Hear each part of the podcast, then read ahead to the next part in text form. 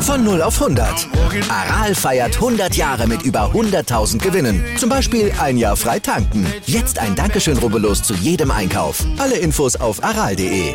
Aral, alles super.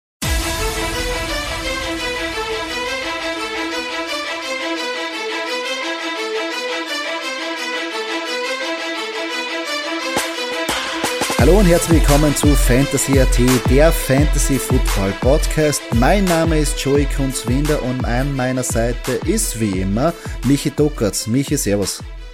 Grüß dich, Joey. Hallo. Und heute begeben wir uns ja in unserem Podcast auf deine Spielwiese, nämlich auf den Boden der NFC North, auf den Boden der Green Bay Packers, zu denen du ja eine ganz besondere Verbindung hast. Ja, ich sag nur Go Pack Go. Okay, gut, das fasst alles zusammen. Und ähm, um die Packers hat es ja ein bisschen ein Drama gegeben in der Offseason, puncto Aaron Rodgers. Und da will ich dich gleich natürlich als, als Packers-Fan fragen, wie hast du die ganze Situation ähm, empfunden? Also ich glaube ja, dass das von den Medien ähm, viel, viel zu sehr unter Anführungszeichen gehypt worden ist. Ja, ich meine, er war natürlich enttäuscht äh, vom Spiel gegen die Buccaneers, äh, von der Entscheidung äh, vom, vom Head Coach vielleicht ähm, den vierten aus, den vierten doch auszuspielen und nicht zu kicken. Ja, ich meine im Endeffekt, wenn man sich das, äh, wenn man das nochmal kurz in Erinnerung ruft, ja, es hat ja alles gut geklappt, ja, außer äh, dass der Ball gedroppt wurde. Ja ähm, vom Packers Receiver, ja, mit dem hat halt keiner gerechnet. Ja.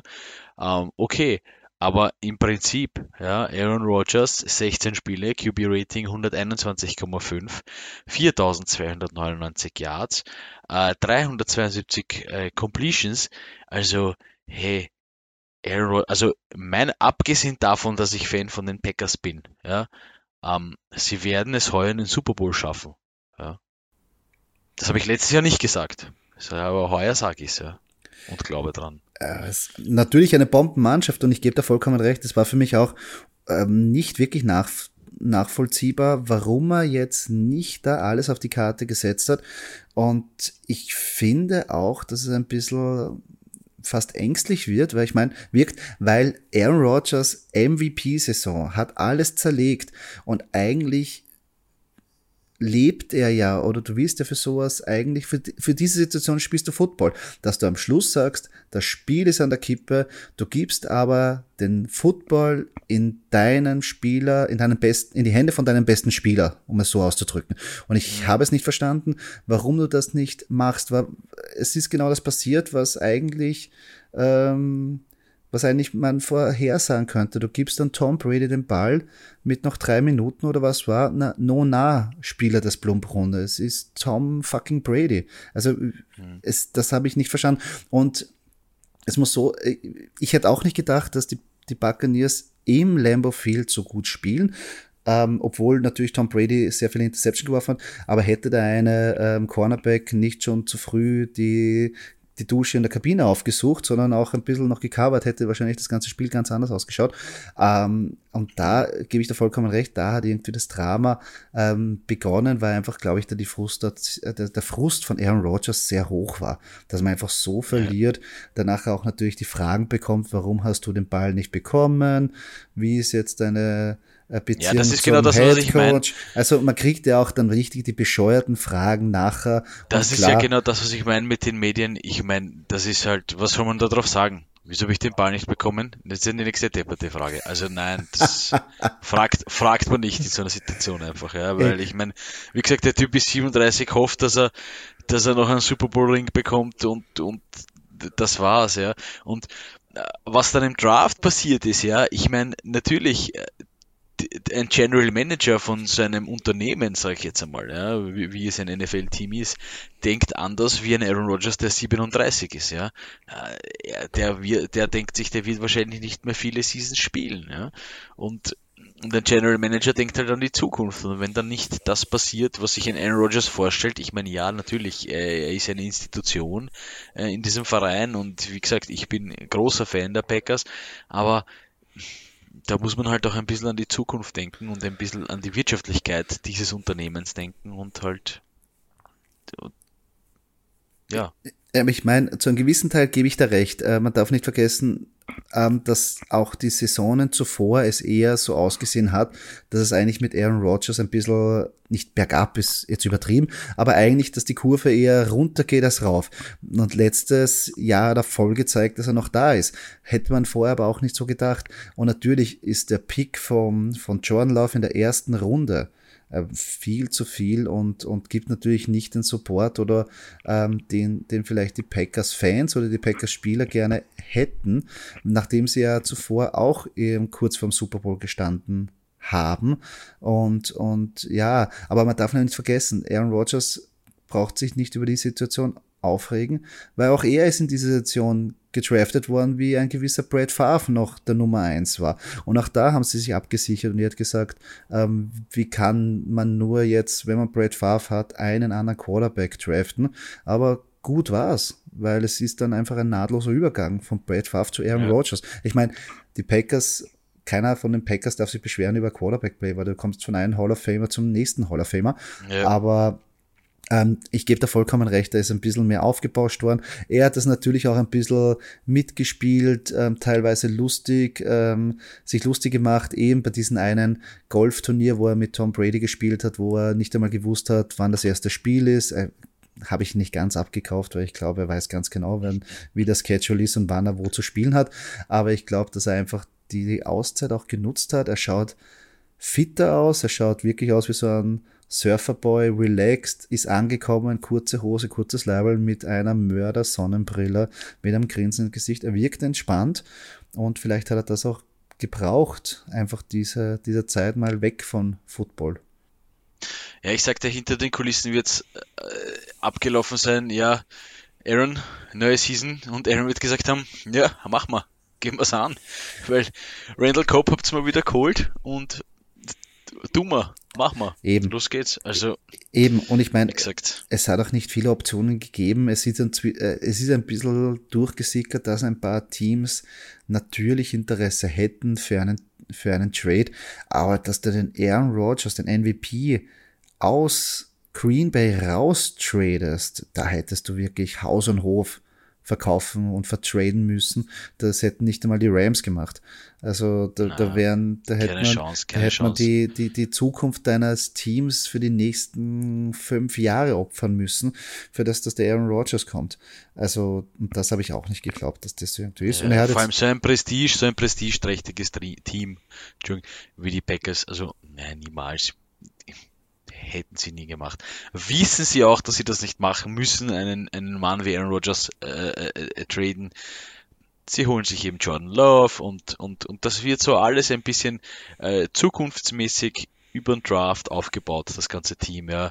Ähm, also von dem her vollstes Vertrauen in die, in die, in die Typen, die da in den Managementpositionen von den Packers sitzen. Ne? Dann bin ich sehr froh darüber, dass du sehr großes Vertrauen hast, weil dann gehen wir gleich zu unseren Division Predictions und dann kannst du mir auch sagen, wo du deine Packers am Ende siehst. Ganz einfach auf Platz 1. Die Packers werden diese Division, ähm, die immer schwer war und, und, und schwer ist, ja, äh, eindeutig äh, an erster Stelle beenden. Das verwundert mich jetzt aber, muss ich sagen. aber sie werden natürlich auch in die Playoffs kommen. Äh, und werde im Super Bowl hoffentlich gegen die Pittsburgh Steelers spielen. Aber das ist nur mein Wunsch. Nein, ich sehe auf Platz 1 die Packers, äh, auf Platz 2 äh, die Vikings. Ein grundsolides Team äh, mit, mit ja, Kirk Cousins, nicht mein absoluter Lieblingsquarterback, aber ein sehr guter Quarterback, ja, muss man sagen. Delvin Cook, ähm, ja, da sprechen die Namen für sich. Auf Platz 3 sehe ich dann die Bears. Äh, die Chicago Bears einfach deswegen, man kann halt, man weiß halt nicht, wie sich das entwickelt. Ja, Andy Dalton ist jetzt Starter, Justin Fields ist dahinter. Ich glaube, dass Justin Fields wohl eher Andy Dalton in der Season überholen wird. Ähm, da darf man gespannt sein. So ein Quarterback-Change ist, glaube ich, nie einfach für die gesamte Mannschaft. Ähm, deswegen halt nur Platz 3. und Platz 4 halt die Lions. Also wie schon die Jets und die Bengals ein bisschen ein Baustellenteam. Ja, man hat jetzt Jared Goff äh, geholt. Man darf gespannt sein, ähm, wie sich das Team entwickelt. Äh, man hat Jamal Williams, man hat gute Wide Receiver. Ähm, ja, man muss schauen, wie Goff, wie Goff in Detroit performt, aber, aber ich rechne ihnen halt leider nur den vierten Platz aus. Ich sehe ähm, wie du eindeutig die Packers an erster Stelle. Für mich eindeutig auch ein Playoff-Spot, wenn nicht einer, ein Team, das wirklich tief in die Playoffs stoßen kann und auch in den Super Bowl kommen kann. Äh, keine Frage. Ähm, haben sie natürlich an ein paar Fronten auch noch verbessert. Ähm, und wenn Aaron Rodgers nur annähernd so spielt wie letztes Jahr, sind die wirklich eine, wieder eine Mördertruppe. Ich habe Platz zwei und drei geswitcht von dir ähm, ähm, gewählt und zwar sehe ich eben wegen ähm, Justin Fields die Bears an zweiter Stelle. Ich glaube, dass Andy Dalton nicht sehr lange ähm, der Quarterback sein wird, ähm, weil einfach mal schon in der Preseason gesehen, die, die Fans wollen ihn nicht, sie buhen ihn aus und Justin Fields ist einfach die Zukunft und, und der, der kann von Anfang an spielen und ich glaube, er macht die Bears auch um einiges besser. Also darum die Bears auf Platz zwei hinter bei die Vikings, die sich vielleicht nur ein Sieg hinterbei bewegen, aber werden am Schluss den kürzeren ziehen und auf Platz drei kommen. Und am Schluss, ja, die Mülltonne der Division, die Lions. Wenn sie einen Sieg bekommen oder auch einen erringen, wäre es für mich schon ein Wunder. Ähm, ich, ich, ja, ja, wie auch immer. äh, glaubst du an zwei Playoff-Plätze in der Division? Also Packers und äh, gut, bei dir sind das halt die Bears. Also denkst du, dass die Bears in die, in die, in die Playoffs kommen? Ich glaube, das reicht dieses Jahr noch nicht. Das reicht dieses Jahr noch nicht. Also wenn man ähm, wenn man in die, in die Playoffs da reinschlupfen will, in die NFC über die Wildcards, muss man schon zehn Siege mindestens ähm, davontragen, auch mit dem weiteren Spiel. Ähm, und das sehe ich bei den Bears jetzt noch nicht so, weil auch die Division ähm, äh, natürlich stark ist und ich glaube auch, die, die zwei Spiele gegen die Packers werden sie verlieren. Bei den Vikings können sie einen, einen Split machen und die Lions werden sie vielleicht gewinnen, aber äh, wie gesagt, dass man da wirklich mehr als zehn Siege holt, ähm, Glaube ich nicht. Können aber natürlich überraschen, weil man weiß ja nicht, wie Justin Fields, also man hat's gesehen, der Junge hat's drauf, aber Preseason ist Preseason und Season ist Season. Also man kann mal gespannt sein, wie er sich in den ersten Spielen als wirklich QB1 tut, wenn auch eine wirkliche Einser-Defense mit einem Defense-Koordinator gegen dich einen Gameplan erstellt. Ich meine, ja, wie du sagst, Preseason ist immer ein bisschen mit Vorsicht zu genießen. Da geht auch nicht jeder zu 100% rein. Die Leute wissen, man kann sich leicht verletzen und so weiter. Also, ja, sehe ich auch so, ja. Na, vor allem, man hat auch nicht sehr viel Tape von Spielern, man bemüht sich da auch nicht lang zu analysieren, weil man eh nicht weiß, wie lang welcher Spieler spielen wird. Man versucht seine eigene Mannschaft ähm, zu evaluieren, versucht die Spieler möglichst viele Playing Time zu bekommen, wo man wissen will, wie sich die tun, damit man auch ähm, Videotapes oder besser gesagt Spiele von denen hat, die man dann auch, wieder analysieren kann. Und eher geht man dann, man geht wenig auf den Gegner ein. Und das wird dann nachher in der Season aber genau umgekehrt sein, dass wirklich Defenses wirklich dich also eine andere Offense beziehungsweise ein Quarterback bis auf das Kleinste zerlegen, schauen, wo du gut bist aber auch vor allem finden die das sehr schnell raus, wo du wirklich schlecht bist. Und da attackieren die dich und dann wird es immer sehr schwierig für besonders Rookies, ähm, wie sie darauf reagieren, wenn man wirklich, ähm, wenn die Kugeln um einen fliegen. Mhm. Stimmt, hast du recht. Und dann kommen wir gleich zu unseren ersten Division Insights und wir starten mit den Chicago Bears. Ja, und da haben wir als Must-Have-Pick einen ausgewählt. Nämlich Running Back David Montgomery. Ein super, super solider Running Back. Äh, 1000 plus Yards letzte Season, nämlich ganz genau 1070, äh, 15 Spiele gespielt. Ähm, ja, also äh, bei den Bears, wenn ich, wenn ich wen nehme, wenn es Must-Have ist, David Montgomery. Ist ein sehr, sehr guter äh, Fantasy-Punkte-Lieferant. Man darf wohl nicht vergessen, 438 Receiving Yards, ja, 54 Receptions in diesen 15 Spielen vom letzten Jahr. Also äh, PPR auch ganz gut. Ja, ich bin, ich bin ein großer Fan von David Montgomery. Ich habe ihn letztes Jahr auch gedraftet und mir hat der echt viele Punkte gemacht, besonders hinten raus. Wurde ja gedraftet als der Running Back 25 und war am Schluss unter den Top 5 bei den Running Backs. Also wirklich, wirklich gute Steigerung. Ähm, und das auch in einer sehr schwachen Offense letztes Jahr und bei sehr schwachen Quarterback-Play.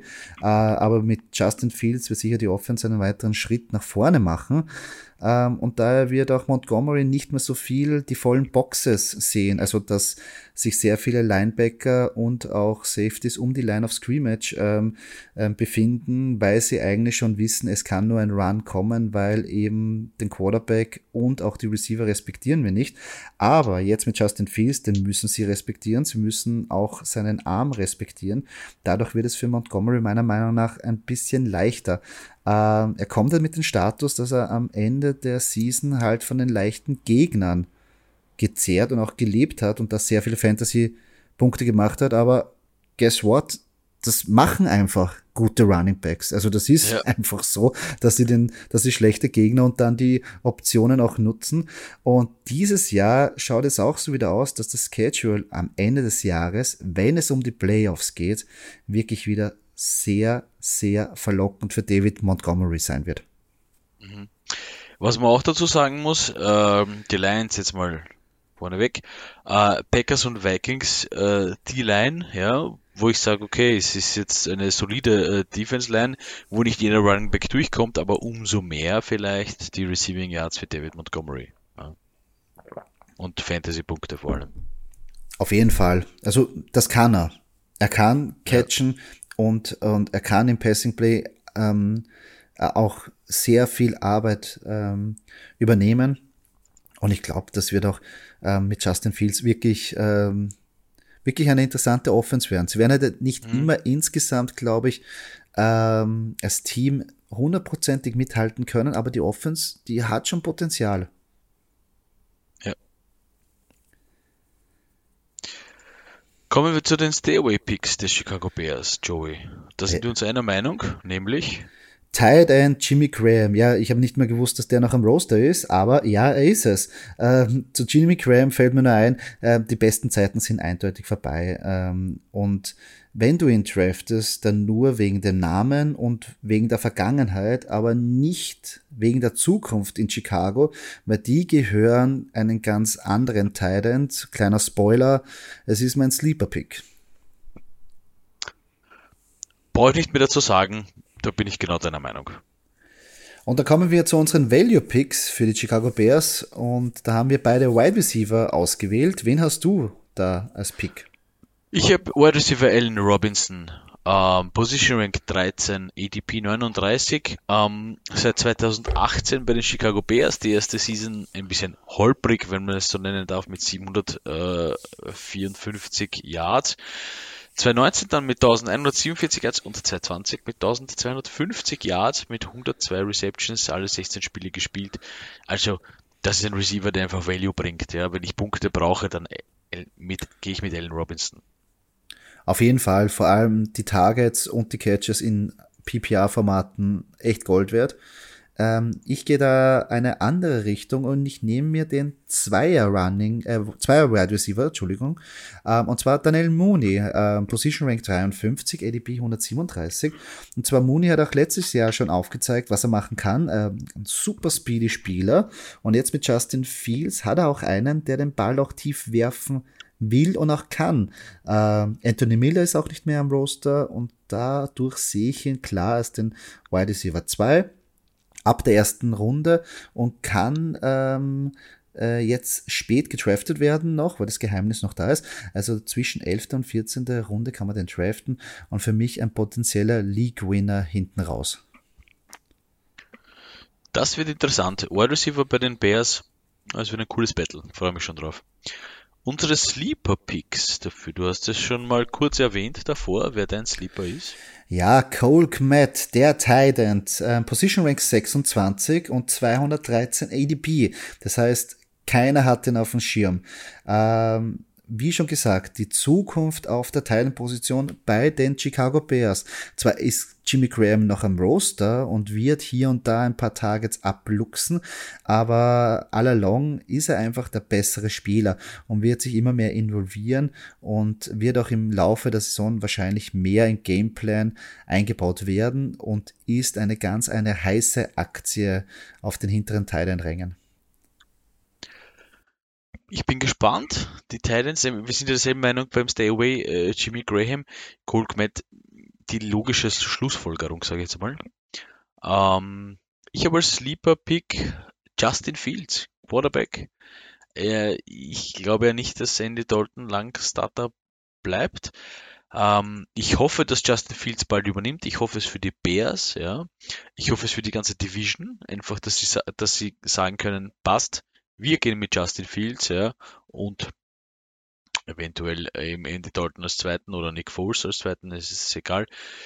Justin Fields erster Quarterback und wir haben keinen, Kopf, keinen, keinen Kopfschmerz, keine Kopfschmerzen mehr, was, was, was die Quarterback-Position anbelangt. Das ist unser einser Quarterback. Und äh, sleepen lassen, also einer meiner Top-Top-Sleeper, ja, Justin Fields. Auf jeden Fall. Hat eben gezeigt, was alles drauf hat. Haben vorher eh schon ähm, ihn erwähnt, den jungen Mann. Äh, wenn er übernimmt, ist es natürlich auch insgesamt natürlich für die Division äh, spannender. Ähm, generell für, für Football, ähm, je besser die Spieler sind und je äh, mehr ähm, die leisten, desto einfach besser und attraktiver wird das Spiel. Aber auch für Fantasy irrelevant, dass wieder mal Chicago einen ähm, Fantasy-relevanten Quarterback hat und die, der auch wieder Fantasy-relevante Wide Receiver oder Titans produzieren kann. Also wir hoffen drauf. Ich glaube, das ist uns als Fantasy-Spieler das Leben wirklich erleichtert, wenn da wirklich Justin Fields so früh wie möglich als Quarterback eingesetzt wird. Und da kommen wir zu den Detroit Lions, ja, und die machen es uns auch nicht einfach ähm, mit unseren Fantasy Prediction. Aber wenn wir uns für einen Spieler entscheiden müssen, den wir haben wollen, sind wir uns einer Meinung, wer das sein soll. Nämlich Tyrant TJ Hawkinson.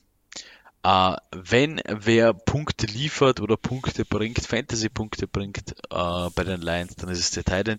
Uh, mit, in der letzten Season 723 Yards mit 67 Receptions. Wenn ich wen bei den Lions nehme, dann TJ Hawkinson.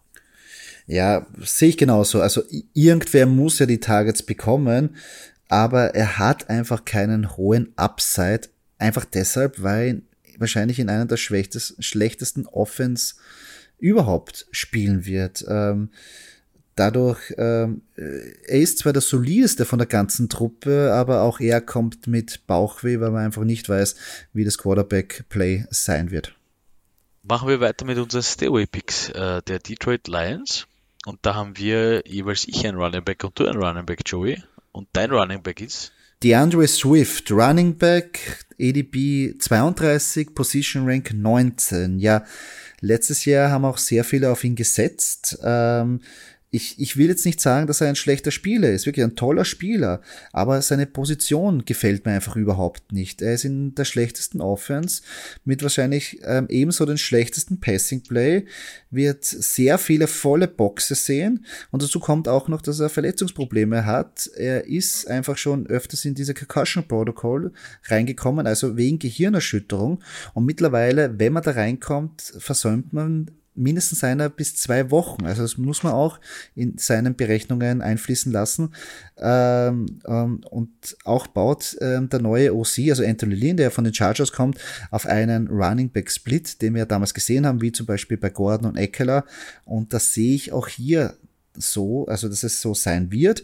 Ähm, wo er laut ADB weggeht, greife ich ihn einfach nicht an. Ich habe genau den anderen Running Back, nämlich Jamal Williams. Ähm, es ist sowieso ein bisschen ein Problem bei den Running Backs äh, der Detroit Lions.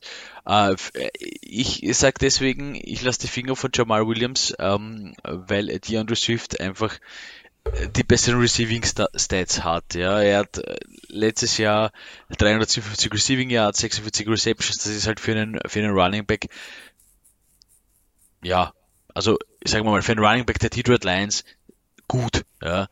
Und, und, und deswegen, äh, sie werden sich aufteilen. Man darf natürlich gespannt sein, wie Jared Goff mit dieser Offense umgeht, äh, wie das Ganze passieren wird. Ich glaube doch, äh, dass Jamal Williams äh, fantasymäßig mehr äh, Entschuldigung, dass äh, DeAndre Swift fantasymäßig mehr bringen wird als Jamal Williams und deswegen habe ich Jamal Williams als mein Stay Away. Dann kommen wir zu unseren Value Picks. Ja, ähm, so wenig wie ich deinen Stay Away verstehe, verstehe ich zwar auch nicht ganz deinen Value Pick, aber du wirst wahrscheinlich eine Erklärung dafür haben. Ich habe Quarterback äh, Jared Goff als mein Value Pick. Ähm, äh, Jared Goff einfach deswegen, ich habe ihn die letzten zwei Jahre gehabt ähm, und er hat hinten raus im vierten Viertel immer die notwendigen Fantasy-Punkte gemacht. Die Rams äh, sind da oft einem Rückstand hinterhergelaufen und dann hat es einfach geklingelt in der Jared Goff-Kasse und ich glaube, ich meine, bei den Lions wird es ja wohl nicht anders sein dass er einem Rückstand hinterher äh, rennt und äh, da werden die notwendigen Fantasy-Punkte kommen. Ja. Äh, Receiving, Running, es wird passieren. Dass die Lions jetzt nicht super toll abschneiden werden als Team, glaube ich, da sind wir, gehen wir d'accord, aber wenn Value, wenn ich Punkte brauche, hinten raus, dann ist es Jared Goff. Verstehe ich ansatzweise, aber ansatzweise auch nicht. Also ich lasse die Finger von Jared Goff, aber ich verstehe natürlich, ähm, wenn du sagst, ähm, er ist natürlich ein Quarterback, er ist ein erfahrener Quarterback und er wird seine konstanten Punkte machen, auch wenn er in einer schlechten Offense spielt. Ähm, wenn man einen Quarterback braucht, vielleicht als ein Lückenfüller für Bi-Weeks oder wenn sich der etatmäßige Quarterback verletzt hat äh, oder out for season ist, kann man ihn natürlich ähm, einsetzen. Er wird jetzt nicht komplett ein Team ruinieren. Also ich sag dir, ein guter Lückenfüller äh, wenn ich weiß, wo die Bi-Week von meinem 1er Quarterback ist und wenn ich weiß, gegen wen Jared Goff spielt, ähm, an dem, an, an der, in der Bi-Week. Ja. Dann kann ich es mir, kann ich mir wirklich sehr gut vorstellen für Leute, die ihn nicht als Value sehen bei den Lions. Dann kann man sich ihn auch sehr gut schönreden, würde ich dazu sagen. Nein, aber ich verstehe, ich verstehe dein Argument. Also er ist sicher ah. gehypt, ich verstehe es auch, er ist, er ist sicher, er ist sicher ein bisschen overrated, ja. Ähm, es ist auch schwer, ich meine, er hat bei den Rams äh, wollten die Leute, dass er, weiß nicht, die Rams in den Super Bowl führt und, und was weiß ich was alles. Ich meine, hat er eh geschafft. Aber man hat sich das doch ein bisschen anders vorgestellt. Ja, und jetzt wieder getradet zu den Lions. Ich meine, ja, ich glaube, das tut halt weh, oder? Als Jared Goff. Auf jeden Fall, also man kann auch vielleicht das sehen, dass er, dass der junge Mann eine extra Motivation natürlich hat, um zu zeigen, hey, ich bin noch nicht tot, ich bin noch nicht lebend begraben, ich kann noch spielen, ich werde noch spielen und ich werde es ihnen zeigen. Natürlich kann das auch sein. Ich, ich sehe das Umfeld einfach zu schwach. Auch wenn er vielleicht ja. ähm, Potenzial hätte und natürlich auch ähm, ein Talent ist, aber das Umfeld ist meiner Meinung nach zu schwach. Ja, verstehe ich. Kommen wir zu meinem Pick. Ich habe ja Jamal Williams ausgewählt und einfach nur deshalb, ähm, eben wegen diesen vorher schon angesprochenen ähm, Running Back Split. Und für mich hat er dann eher ein bisschen Value, weil ich mir denke, auch obwohl DeAndre Swift im Passing Play eingesetzt, also im Passing Game eingesetzt wird, dass ähm, Jamal Williams damals bei den Packers auch sehr gut da in diesem Bereich gearbeitet hat und dort auch eingesetzt wird. Ähm, und natürlich kommt er mit Value, falls Swift wieder Spieler versäumt wegen Verletzungen, ähm, dann kann er wirklich in eine größere Rolle kommen, weil er auch äh, mit dem ADP von 121 Position Ranking 44 sehr spät geht, ähm, aber auch das gleiche wie bei allen anderen. Die schlechte Offense wird einfach sein, sein ähm, Upside einfach hemmen oder bremsen. Mhm. Aber ein Spieler, den man mal auf der Bank platzieren kann und für die Bye Weeks ähm, ähm, eventuell ähm, vorbereiten kann. Ich sage noch nicht, man soll ihn dann starten, aber mal schauen. Aber es gibt natürlich ein Value, weil er eben so spät geht. Und man muss keinen ähm, Drittrunden- oder sogar Zweitrunden-Pick für einen Running Back hergeben, wie zum Beispiel für DeAndre Swift. Also Running Back-Situation prinzipiell interessant bei den Lions. Bin schon ganz gespannt, wie die das hand, äh, handeln werden. Uh, unsere Sleeper Picks oder unser Sleeper Pick, der gemeinsame, weil wir haben ja denselben, Joey. Amon Ra St. Brown, ja, Wide Receiver Rookie. Äh, wenn einer Sleeper sein kann bei den Lions, dann er.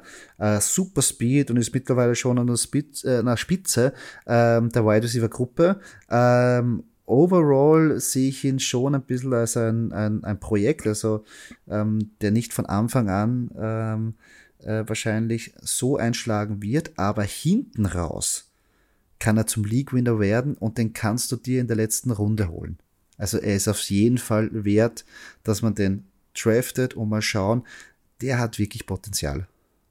Erinnert mich so ein bisschen wie vor Jahren Terry McLaurin den auch keiner ja. gekannt hat, der super, super spät gegangen, äh, erst gedraftet worden ist, wenn überhaupt, und dann nachher eingeschlagen hat wie eine Bombe und wirklich die ihn gedraftet haben, hat er wahrscheinlich die, die Fantasy Liga ähm, gewonnen. Ähm, also erinnert mich ein bisschen an ihn. Ja. Also mal schauen. Muss man schauen natürlich. Da, da muss natürlich auch Jared Goff seinen Teil dazu beitragen. Ja, Jared Goff tendiert ja eher dazu, äh, die Bälle näher an die Line of Scrimmage zu werfen und, und, und da sehe ich genauso wie du ähm, Amon Ra St. Brown in den Targets ja, und in den, in den Punkten vor allem, ja, in den Fantasy-Punkten. Ja. Und da kommen wir zu deinen Green Bay Packers. Ja, sehr interessante Truppe, nicht nur vom Fantasy-Standpunkt her. Und als unseren Must-Have-Pick haben wir einen ausgewählt. Es kann nur einen geben als Must-Have, das ist äh, Wide Receiver Davante Adams. Ja, mit Position Rank 1 und ADP 9. Ähm, Murder Season, letzte Season auch, obwohl nur 14 Spiele gespielt, 1374 Yards, 115 Receptions. Ähm, ja, äh, der gehört in ein Fantasy-Team hinein. Auf jeden Fall bin ich komplett bei dir. Man kann dazu nichts, nicht mehr sagen. Ähm, er hat letztes Jahr den höchsten Punktedurchschnitt seit 1987 erzielt mit 21,5 Punkten pro Spiel, also komplett irre. Ähm, unglaublich. Und jetzt, wo Aaron Rodgers zurück ist, es ist fixiert, er wird dafür spielen, ähm, sehe ich auch wieder eine Monster Season in Aussicht. Also Devonta Adams für mich ganz klar der Wide Receiver Nummer 1. Unsere Stay-Away-Picks für die Green Bay Packers. Da hast du eine Position, die Tight End Position, Joey. Tight End Robert Tonyan und ich muss jetzt einmal ein bisschen ausholen. Ich verstehe es einfach nicht. Ich verstehe es nicht, wie Robert Tunyon an Position Rank Nummer 11 sein kann und auf 101 gerankt ist am ADP. Ich verstehe es wirklich nicht. Ähm, wenn ich irgendeinen von diesen Packers faden würde, dann ihn. Ich meine, er war super effizient durch seine elf Touchdown-Catches, aber wenn man glaubt, dass er nur annähernd diese Touchdowns dieses Jahr wieder produzieren wird, dann, dann weiß ich nicht, von was du träumst. Äh, er kommt ja auch, jetzt kommt ja auch noch dazu, dass auch noch Aaron Rodgers Best Buddy Randall Cobb zurück ist. Und den wird er mehr bedienen als, als Robert Tunyon. Und wenn man sich die Targets anschaut, es waren immer nur 4, 2, 1, 4, 5. Er hat immer das Beste draus gemacht. Meistens hat er einen Touchdown ähm, dazu beigesteuert, dass er überhaupt Fantasy-relevant war. Und mehr als 10, 12 Punkte im Schnitt, wenn er gut war, ist auch nicht rausgekommen. Also insgesamt waren es dann knappe 580 Yards bei ähm, 49, 59 Targets, Entschuldigung, 11 Touchdowns. Wenn er diese 11 Touchdowns, wenn, wenn man das runterbricht und er hat 6, ist er irgendwo. Ja. Und ich glaube, er wird nicht über die 6 Touchdowns kommen, ganz einfach. Und ich verstehe nicht, wie er mehr, also viel früher getraftet wird und wo man glaubt, er kann nur annähernd das zurückzahlen, wo man, das in, in, wo man es investieren muss und in ihn investieren muss in der achten Runde, als zum Beispiel ein Juno Smith oder ein Kemet oder ein Telescada. Mhm. Das, ich verstehe es nicht. Ich verstehe nicht, was da passiert ist. Ich verstehe es nicht. Ich verstehe auch nicht, warum er so viel am Roster ist. Ich verstehe den Robert Tunyon Hype einfach nicht. Es ich ist, kann es nicht ist, vorstellen. Es ist schwer, es ist schwer. Also Titan-Positionen bei den Packers sind sowieso immer schwer gewesen. Ja, auch wenn es gute, Men gute Menschen, gute Männer, gute Männer waren, äh, wie Jimmy Graham zum Beispiel auch, äh, die sind trotzdem nicht so bedient worden, wie sie es von woanders gewohnt waren. Also also Tight End bei den Packers muss man immer ein bisschen mit Vorsicht genießen. Ja, also würde ich vielleicht nicht. Da gibt es andere Tight Ends, ja. Wie du Auf schon erwähnt hast. Ja. Auf jeden Fall. Und was mir wirklich Sorge macht, dass er, also es soll bitte jeder Robert Tonyan traf- draften. Bitte. Nehmt ihn. Nehmt ihn und fangt an zu weinen. Ich prognostiziere schon das im Vorhinein, weil er wird nicht die Workload bekommen, weil es zeigt, es gibt kein Indiz, dass er irgendwie dass die Workload steigern wird, weil in den letzten fünf Spielen der Saison, wo man eigentlich sagt, inklusive den Playoffs, hat er sage und schreibe nicht einmal mehr als drei Targets pro Match gesehen. Das heißt, er war auch in den Playoffs, wo ums alles gegangen ist, nicht relevant für ein Gameplay. Und wie gesagt, Aaron Rodgers macht eines, er featuret immer seinen, seine Buddies. Seine Buddies oder sein einer der besten Freunde ist Devonta Adams, den featuret er. Jetzt kommt Randall Cobb zurück, den wird er auch featuren. Robert Tunyon. Wenn Robert Tunyon weg ist, kommt der nächste Tight End, der genau circa dasselbe spielt, ja, seine zwei Targets bekommt, ja, und das war's. Ja. Also ich verstehe den Hype nicht. Entschuldigung, dass ich da ein bisschen Nein, ist okay. ausholen musste. Ist okay. Ähm, ich habe als Stay-Away äh, Marquez Valdez Scantling. Äh, Wide Receiver, einfach weil ähm, der war immer so ein bisschen, äh, kam, äh, sollte man draften, so Zweier, Dreier Receiver, sicher gut, aber allein der Vergleich, letztes Jahr, ja, 16 Spiele gespielt, 6 Touchdowns, ja. Okay, da war der Adams, braucht man nicht vergleichen, ist äh, ein bisschen in einer andere Liga, aber so ein bisschen Aaron Rodgers Buddy, 14 Spiele gespielt, 18 Touchdowns, ja. Ähm, allein äh, Alan Lazar, Wide Receiver bei den Packers, äh, 10 Spiele gespielt, 3 Touchdowns. Randall Cobb gar nicht bei den Packers gewesen, 10 Spiele gespielt, auch 3 Touchdowns. Und aber Buddy von Aaron Rodgers. Also äh, meiner Meinung nach äh, wird hier Marquez Valdez Scandling ein bisschen untergehen. Äh, in dieser ganzen, in diesen ganzen Wide Receiver, nicht nur deswegen, weil Randall Cobb halt auch zurück ist, sondern der wird einfach die Yards, die, Met die Meter, die Yards nicht machen. Und deswegen stay away von Marquez Valdez Scandling. Bin ich vollkommen deiner Meinung. Ich glaube, dass da einfach die Workload nicht da ist. Dass da wirklich Fantasy relevant Ja. ist. Ja. Dann kommen wir zu unseren Value Picks. Wen hast du da ausgewählt? Running Back Aaron Jones. Äh, Nummer 1 Running Back bei den Packers. Ich meine, äh, gehört absolut ins Team hinein. Letzte, letzte Season 1104 Yards äh, in, in 14 Spielen.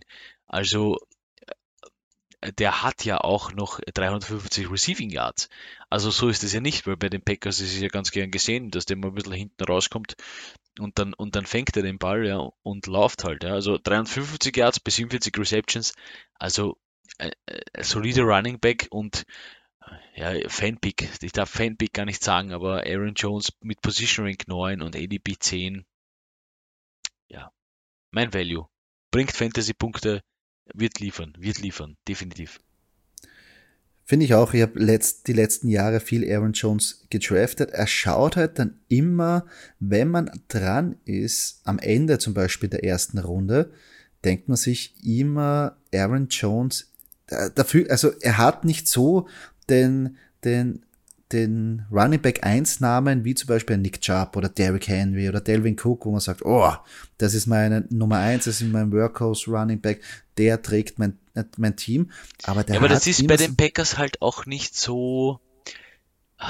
Sie passen halt auch viel mehr. Das ist einfach so. Ja, es aber- ist, es aber ist das- halt Aaron ist Rodgers, aber trotzdem, wenn du weißt, dahinter steht, also wenn ich jetzt als Aaron Rodgers weiß, dahinter steht Aaron Jones, dann ja, was, was soll, was, was soll sein, ne? Was soll schiefgehen? Das wollte ich gerade sagen, was soll sein? Nämlich vor allem, weil Aaron Jones ein Meister ist, aus wenigen Möglichkeiten das meiste rauszuholen, besonders ähm, im Touchdown-Bereich. Im Passing-Game ähm, ist er natürlich, wird wahrscheinlich auch ein Bump bekommen, weil eben Jamal Williams nicht mehr da ist. Aber auf jeden Fall, Aaron Jones ähm, sehe ich natürlich eine, eine Bombenseason. Auch natürlich deshalb, weil man einfach den Aaron, Aaron Rodgers und Devante Adams und wie sie nicht alle heißen, muss man respektieren. Und man mhm. kann einfach nicht da sieben Männer vorne in der Box reingeben und sagen, wir verteidigen jetzt einmal den, den Lauf, weil primär wird der, der Pass verteidigt. Das ist völlig klar. Ja. Man will der Wante Adams wegnehmen. Da ist meistens sind zwei Spieler schon mal gefragt, meistens Overtop noch ein Safety. Und dann ähm, kann einfach Aaron Jones da gut arbeiten, weil du kannst dich nicht auf alle konzentrieren und ich glaube, dass er ähm, das Passing Game einmal versucht wird wegzunehmen, was aber sehr schwierig ist. Ja. Also wenn Aaron Rodgers nur annähernd so spielt wie letztes Jahr, würde ich sogar sagen, es ist fast unmöglich. Aber ja. wir werden sehen. Finde ich einen sehr guten Value-Pick von dir. Mein Value-Pick, habe ich eh vorhin kurz schon angesprochen, ist Randall Cobb. Ähm, wie schon erwähnt, ähm, Best Buddy von Aaron Rodgers und die feature das sehr gerne. Die versorgt er mit, mit Pässen, mit denen will er spielen. Der will auch sehen, dass er Touchdown ähm, bekommt, mit denen feiert er. Ähm, hat natürlich eine Wahnsinnsgeschichte bei den Packers. Ähm, Rodgers wollte ihn zurück und er wird gefeatured, gefeatured werden. Ähm, aber natürlich, das Alter ist auch ein bisschen zu bedenken. Die besten Zeiten sind eigentlich schon vorbei, aber am Position Rank 64, ADP 241 kann man mal investieren und schauen, ob er nicht in diese Haupt-Slot-Wide Receiver-Rolle schlüpft und nicht danach Fantasy relevant wird. Ja, dem habe ich nicht mehr hinzuzufügen, äh, Joey. Äh, dein Value Pick ist mein Sleeper Pick, Wide Receiver Randall Cobb. Er hat getwittert, I'm coming home. Ich glaube, mehr brauche ich nicht dazu zu sagen. Und wer ist dein Sleeper, Joey? Mein Sleeper ist AJ Dillon, äh, nicht nur wegen seiner Oberschenkel, die äh, Wahnsinn sind, also für einen Running Back, also das ist Saquon Barkley-like, äh, irre, und hat am Ende äh, letzte Saison auch kurz aufblitzen lassen, was er alles leisten kann, indem er einfach vier Defense-Spieler nimmt und mit ihnen spazieren geht. Also einfach ein wuchtiger, kräftiger Spieler ähm, und, und hat in diesem Backfield einfach Upside. Ähm, Aaron Jones ist ja ganz klar die Nummer eins und wird es auch bleiben, aber falls dem was passiert, sehe ich schon AJ Dillon als eine richtig gute Aktie, besonders weil der wahrscheinlich dann in der Red Zone diese Power Runs bekommt, wo sie einfach versuchen, den Ball richtig reinzudrücken, die Defense zu zermürben und wirklich die harten Meter ähm, machen wollen, die der Defense richtig, richtig wehtun und AJ Dillon tut richtig, richtig, richtig weh. Ähm, also der kann dann Arbeit bekommen. Man muss halt natürlich schauen, wie sich es jetzt natürlich mit dem Split ähm, ähm, irgendwie aufteilt, ob er auch unter Aaron Jones auch ein bisschen Arbeit bekommt. Aber falls irgendwas mit Aaron Jones passieren sollte, AJ Dillon geht dann wirklich durch die Decke. Ich meine, was auch weh tut, muss noch kurz äh, in Erinnerung rufen, äh, Golden Situations mit Aaron Rodgers, der kann das auch. Auch mit seinen 37 kann er das auch. Den Ball kurz ja. über die Linie halten, Touchdown erledigt. Das stimmt, natürlich jetzt über die Jahre hinweg hat er es weniger gezeigt, einfach glaube ich altersbedingt, aber viele vergessen, wie, dass er eigentlich wirklich mal ein verdammt mobiler Quarterback war, der auch sehr viel von seinen Fantasy-Punkte im, im durch das Running Game erzielt hat, weil er einfach sehr viel selber gelaufen ist. Ich weiß ja. schon, im Alter hinweg hat er sich das Run äh, jetzt ein bisschen ähm, zurückgeschraubt, natürlich auch weil er sich dann öfters auch beim Scramblen und beim ähm, Zeitverschaffen auch ähm, schwer verletzt hat. Ähm, ich glaube, irgendwann man sagt, na gut, habe ich nicht nötig, ich werfe einfach den Ball weg, bevor ich jetzt die extra fünf Yards mache.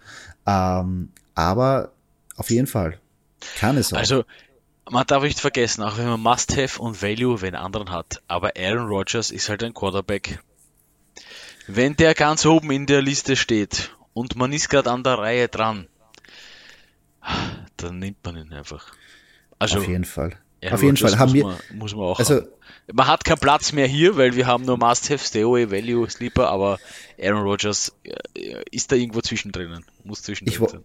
Ich wollte gerade sagen, wir, wir, wir haben ja einen Kompromiss machen müssen, so wo wir ähm, eher Spieler nehmen wollen, die vielleicht ähm, mehr Fragezeichen haben als ein Aaron Rodgers. Ein Aaron ja. Rodgers hat diese Saison keine Fragezeichen. Also den auf jeden Fall nehmen. Er geht auch noch immer sehr spät weg. Den kann man sich in der sechsten Runde holen. Und da gibt's keine Fragezeichen. Der ja. wird einfach performen. Der wird Richtig. rauspfeffern.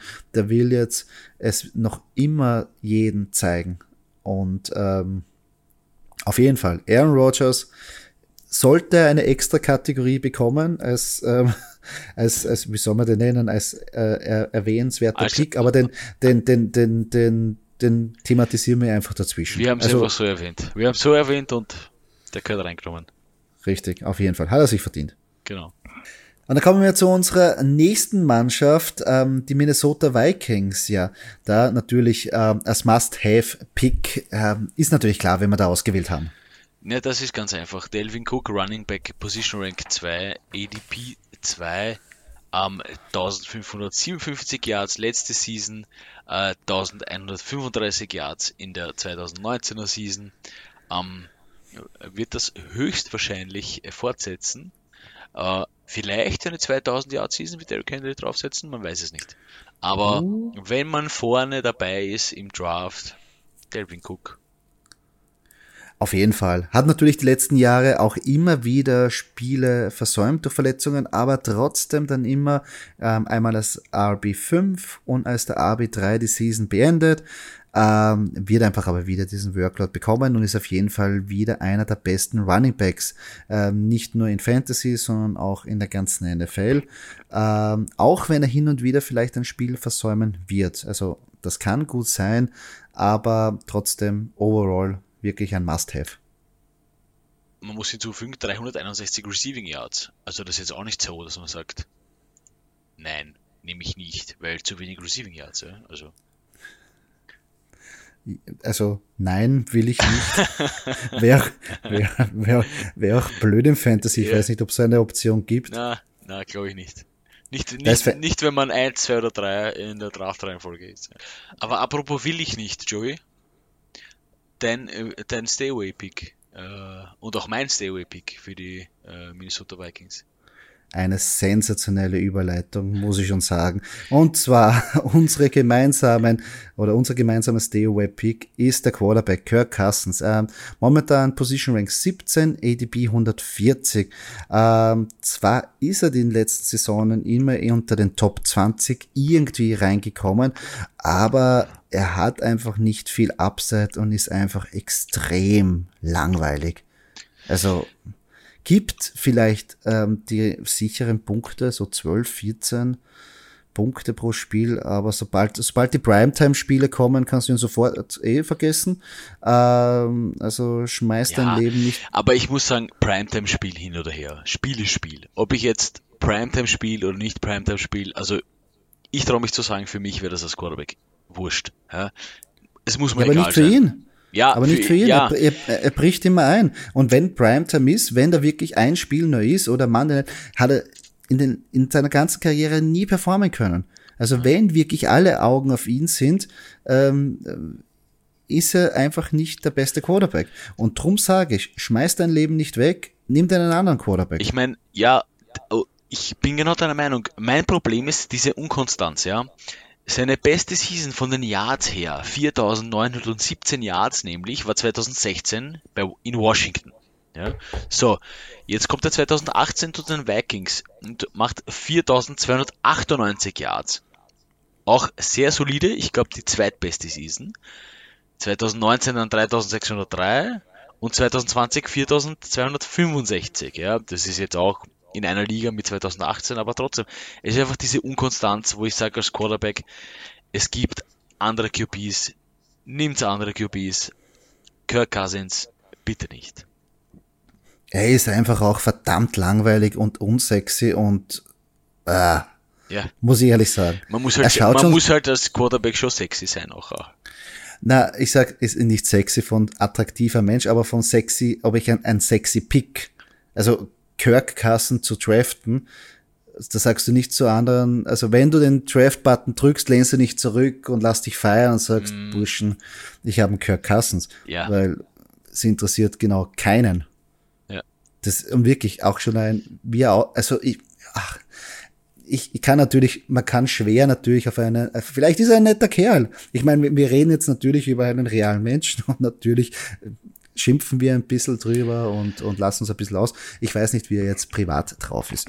er wird privat sagen. wahrscheinlich aber der coolste Kumpel sein, aber fantasymäßig Fantasy lass die Finger davon. Ne? Ja, wirklich. Einfach äh, langweilig, Finger weg. Ja. Dann kommen wir zu einem wenigeren langweiligen Gesicht und zwar zu unserem Value Pick, der auch gleich ist. Ja, Wide Receiver Adam Thielen. Position Rank 18, ADP 44. Adam Thielen ist immer, immer, immer gut für eine Überraschung. Nicht nur für Überraschung, sondern auch für teilweise dann Konstanz. Ja. Ähm, hat die Bälle, hat die Catches, PPR auf jeden Fall nehmen. Auf jeden Fall. Ja. Finde ich auch. Er hatte letztes Jahr eine hyper-effiziente Season mit ähm, 925 Yards und 14 Touchdowns. War also in der Red Zone, war super, super ähm, ähm, gefährlich und ist ihm auch sehr viel gelungen. Die Frage ist, ob diese Touchdowns natürlich dieses Jahr auch wieder so kommen. Ähm, es hat, hat sich prinzipiell nichts geändert. Da muss ich kurz reinschauen, es hat sich ja nichts geändert. Du hast Kirk Cousins als Quarterback, du hast im Endeffekt das über Backfield. Äh, wieso sollte es anders sein? Natürlich, das, das ist natürlich äh, ganz klar. Also es hat sich nicht viel geändert. Aber die letzten, in den letzten Jahren sind ein bisschen die Targets runtergegangen. Das ist das Einzige, wo ich ähm, sagen würde, okay, das macht mir ein bisschen Sorge, in Anführungsstrichen. Und natürlich sein Alter. Ähm, er ist jetzt nicht mehr der Jüngste, hat schon ein ähm, paar Verletzungen, schwerwiegende Verletzungen gehabt, Zeit verloren und Spiele auch ähm, quasi ähm, nicht bestritten, aber äh, noch immer äh, hinter Jefferson ganz klar die Nummer zwei äh, Anspielstation.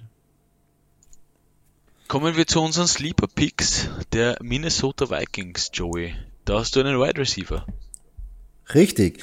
Emir Smith Marset. Ja, äh, ganz deep, deep Sleeper. Ähm, eigentlich wäre mein Sleeper-Pick Irv Smith gewesen, der sich ja verletzt hat und out for season ähm, ist. Ähm, und daher bin ich eher auf die Wide Receiver Position gegangen und habe mir gedacht, falls wirklich was mit Evan Thielen passieren sollte oder auch mit Justin Jefferson, kann natürlich einer von den hinteren Wide Receiver da in die Rolle schlüpfen und dann Fantasy relevant werden. Ist natürlich ein Deep, Deep, Deep Sleeper. Er wird auch momentan nicht gedraftet, hat kein Position Ranking und auch keinen ATP. Also draften nein, Wire beobachten, mal schauen, falls irgendwas passiert im Wide Receiver Core, aber vielleicht sollte man sich den Namen merken. Ähm, bei Deep, Deep, Deep und beobachten bin ich genau bei dir. Bei mein Sleeper ist Chris Hendron, Tident, äh, der neue Kyle Rudolph, glaube ich, hoffe ich, ja. ADP 226, Position Rank 21, äh, kommt von den New York Jets. Ähm, ein Tident, den ich genauso wie du mit deinem Wide Receiver einfach beobachten würde. Waiver Wires will schauen, was passiert. Was ist auf der Talent-Position los bei den Vikings? Ähm, wie, wie arbeitet Kirk Cousins mit den, mit den Titans? Äh, funktioniert das, funktioniert das nicht? Ja, Chris Herden ist ja eigentlich ein interessanter Mann. Der hat mir auch bei den, bei den Jets auch ähm, gefallen als, als ein wie soll ich sagen, auch als ein Sleeper-Pick, aber der hat sich dort auch nicht durchsetzen können. Natürlich auch, weil es die Jets sind. Aber es ist ja kein gutes Zeichen für mich, wenn dich die Jets einfach so wegtraden. Aber natürlich die, die, andererseits, die, die Vikings haben einen Teil, der jetzt auf die Schnelle eigentlich benötigt, weil natürlich Irv Smith ähm, das leider sich verletzt hat. Also man kann schon sagen, prinzipiell featuren die Vikings ja die Titans schon sehr, besonders in der Red Zone. Ähm, ich ich finde, man darf ein bisschen gespannt sein. Ich meine, der Typ ist nicht klein mit 6'4. Ähm, Nein, ist ein Riese. Von dem her, also allem, ich habe so Sleepen, also es ist, es ist wie du es gesagt hast mit dem Wide Receiver. Äh, ich würde ihn jetzt nicht, wenn ich jetzt da als absolut letzter dran bin, es ist ein Waiver, es ist ein bisschen eine Waiver Beobachtung, ja, was ich mache. Wenn ich sage, den Namen kann ich mal aufschreiben, und schauen und wenn es um was geht in meiner Fantasy-Liga, schaue ich kurz äh, Talent-Sachen. Ah, meine beiden Talents oder mein Talent ist auf Bi-Week. Äh, was macht Chris Hendron eigentlich? Ja. Nicht nur das, was man auch nicht vergessen darf, man sollte auch immer bei jedem Spieler, den man hat, vielleicht, also wenn man wirklich ähm, vorbereitet sein will, auch einen Plan B haben, weil nicht nur ähm, dass man sich die Spieler nimmt, also es gibt einen Grund, warum man sich die Spieler nimmt, falls etwas mit anderen Spielern passiert, weil wenn dein etatmäßiger Tight End sich verletzt, ähm, ich weiß nicht, wie viele Leute wirklich zwei Tight Ends draften oder wie viele einen Backup Tight End haben und dann muss man halt sehr schnell ähm, fündig werden auf dem Waferwire und da ist es ganz gut, wenn man ein paar Namen im Hinterkopf hat. Ich habe immer zwei Tight Ends. Immer. Echt? Immer. Draftest du eigentlich immer einen zweiten Quarterback? Ja, auch. Echt? Ja, immer. Immer, weil wenn sich mein Einser verletzt, ähm, brauche ich einen soliden Zweier. Und zwar wirklich solide. Also die Taktik ist solide. Ja. Also mein zweiter Quarterback wird nicht Jared Goff heißen, aber mein zweiter Quarterback wird höchstwahrscheinlich irgendwo also wenn du nicht, wenn, sowas, ich weiß also, nicht. Okay, dann draftet keiner. Ich wollte nur sagen, wenn du willst, dass es dein, dein Zweier sein wird, dann nenne den Namen nicht. Nein, nein, nein, ist jetzt zu weit gegriffen, weil es ein Fanpick ist, aber es, es, es ist halt, das ist halt so interessant, weil du am Anfang halt schaust, was super geil ist und dann am, und dann bist du ein bisschen ein Fan von dem und von dem und dann am Ende, also ist halt schwer, aber einen soliden zweiten Quarterback, das Problem ist halt immer, die sitzen auf der Bank und dann machen sie mehr Punkte als der erste Quarterback und dann sitzt da wieder Trottel und denkst da erst, warum habe ich das eigentlich gemacht? Aber das ist halt ja, Fantasy. Drum, ja, darum draftet man keinen zweiten Quarterback. Oh ja, oh also ja, immer, ich habe immer. Ich, ich habe immer das massive Problem, dass ich, wenn, wenn ich Backups drafte und danach in der Woche 1, 2 am Waferwire sehe, uh, da ist ja der eine, der Potenzial hat, dann bin ich da viel zu, sagen wir so, bin ich nicht geizig genug, dass ich sage, ich brauche aber einen zweiten Tident, weil ich will eigentlich dann das neue Spielzeug haben und werfe dann meistens meine Backup, Backups raus für das neue Spielzeug, also in dem Fall ein neuer Wide Receiver oder ein Running Back, wo ich mir denke, ah, jetzt hat sich der verletzt, der könnte Potenzial haben, den setze ich mal auf die Bank. Also ich meine, es kommt halt immer darauf an, in was, wie, wie viele Leute in der Liga sind, ja. Und in einer 14er Liga ist es halt sehr schwer, dass du dann halt noch einen Quarterback kriegst, der wirklich performt. Ja, das kannst du sowieso vergessen. Ja. Also meiner Meinung nach, da musst du eh schon tief irgendwie in die Sleeper-Kiste ja, greifen. Ja. Ich meine, es gibt 32 Quarterbacks, aber äh, wie viel von den Quarterbacks setzt du dann wirklich jede Woche ein und hast nicht wirklich ein schlechtes Gefühl? Das sind vielleicht 15. Ja. Also die Hälfte. Ja, die Hälfte, ja. Bisschen weniger als die halt Hälfte, halt, wie du sagst. Ja, genau, 15, ja. die anderen sind halt abhängig ah, von, von den Gegnern. Man muss aber auch sagen, abgezogen von den Rookies und, und nicht so, also ich sage jetzt einmal Andy Dalton bei den Bears und sowas, also ich würde sogar auf 13 gehen, wenn es sein muss, weil es sind halt so äh, Quarterbacks, wo ich sage, also die, wo ich wirklich drauf bauen kann, sind es 12, 13 Stück. Ja, ja. Die immer wirklich, die wirklich die Punkte liefern, die sein müssen halt, ja. ja. Die competitive sind, wo ich sage, ich kann jetzt gegen der, jetzt hat der andere Patrick Mahomes stehen und ich brauche einen Quarterback. Ich meine, er ist wahrscheinlich eh verloren, aber trotzdem, du brauchst halt, ja, irgendeinen, der ein bisschen competitive ist, ja. Ich, ich, verstehe es, dass du wenigstens ein bisschen die versuchst, die Stirn zu bieten. Ja, ja.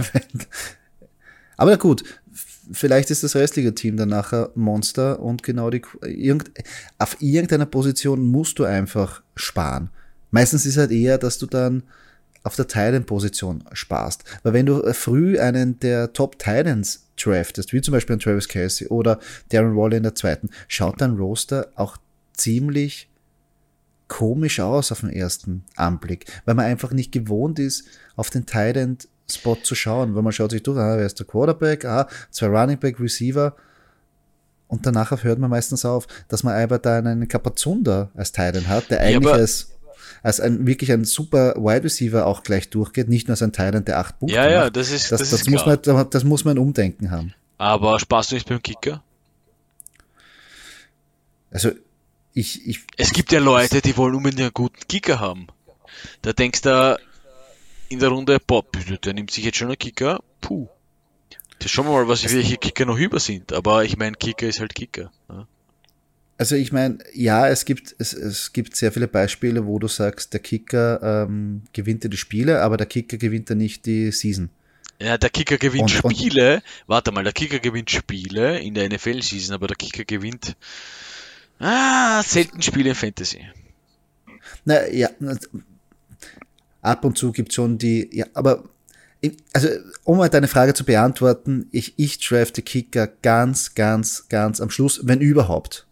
Weil ich finde auch die Position, äh, da kann man, äh, Kicker ist immer einer da, und da kann man streamen und ich bin eher dann auch wieder so, dass ich sage, ich, ich nehme halt lieber ein, ein Upside-Spieler, wie zum Beispiel am Schluss einen, ähm, einen Paris Campbell oder auch einen Elijah Moore oder einen Terence Marshall, den ich vielleicht dann beobachte im ersten Spiel und, und, und den, den will ich dann nicht hergeben, will ihn lieber selber haben, aber einen Kicker musst du natürlich irgendwann mal aufstellen und, aber ich bin halt einer, der jetzt der, der Kicker und Defenses eher im Waferwire immer streamt. Und nicht eine Defense jetzt, die nehme ich und ich gehe mit der durch die ganze ja, Season. Ja, ja verstehe ich das, auch. Das, es ist schwer. Es ist kompliziert, sagen wir mal so. Es ist kompliziert, richtig. Und somit sind wir schon am Ende dieses Podcastes angelangt. Falls euch diese Episode gefallen hat, würden wir uns sehr über einen Kommentar oder eine Kritik freuen auf der Plattform, wo ihr diesen Podcast gehört habt. Und wenn ihr keine weitere Episode verpassen wollt, folgt uns auf unseren sozialen Kanälen, wie zum Beispiel Facebook oder Instagram. Dort könnt ihr auch mit uns in Kontakt treten und uns eure Fragen stellen. Danke fürs Zuhören. Bis zum nächsten Mal.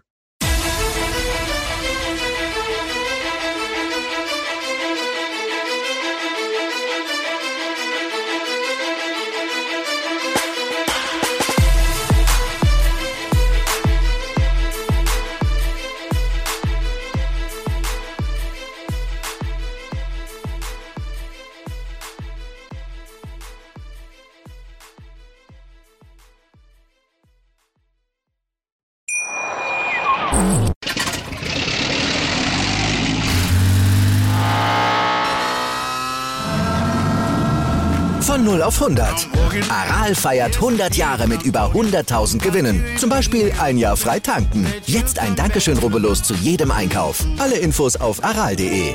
Aral, alles super. Wie viele Kaffees waren es heute schon? Kaffee spielt im Leben vieler eine sehr große Rolle. Und das nicht nur zu Hause oder im Café, sondern auch am Arbeitsplatz. Dafür gibt es Lavazza Professional. Kaffee am Arbeitsplatz, der genauso lecker schmeckt wie in eurem Lieblingscafé. Die perfekte Kaffeelösung für jede Art von Unternehmen. Klein, mittel, groß. Ihr habt auf jeden Fall einen Kaffee, der schmeckt. Die richtige Motivation für eure Arbeitstage. Alle Infos zu Lavazza Professional findet ihr auf lavazzapro.de mit allen Kaffeelösungen für euer Büro. Ich habe mich natürlich schockverliebt, weil die war wirklich ganz, ganz klein. So begann die Mensch-Hund-Beziehung zwischen Christina und Tierschutzhund Frieda. Und wie es danach, nach dem ersten Moment der Verliebtheit, so weiterging und welche Klippen es danach zu umschiffen galt, das hört ihr in der neuen Ausgabe von Iswas Dog, dem Podcast für harmonische Mensch-Hund-Beziehungen. Iswas Dog? Mit Malte Asmus. Überall, wo es Podcasts gibt.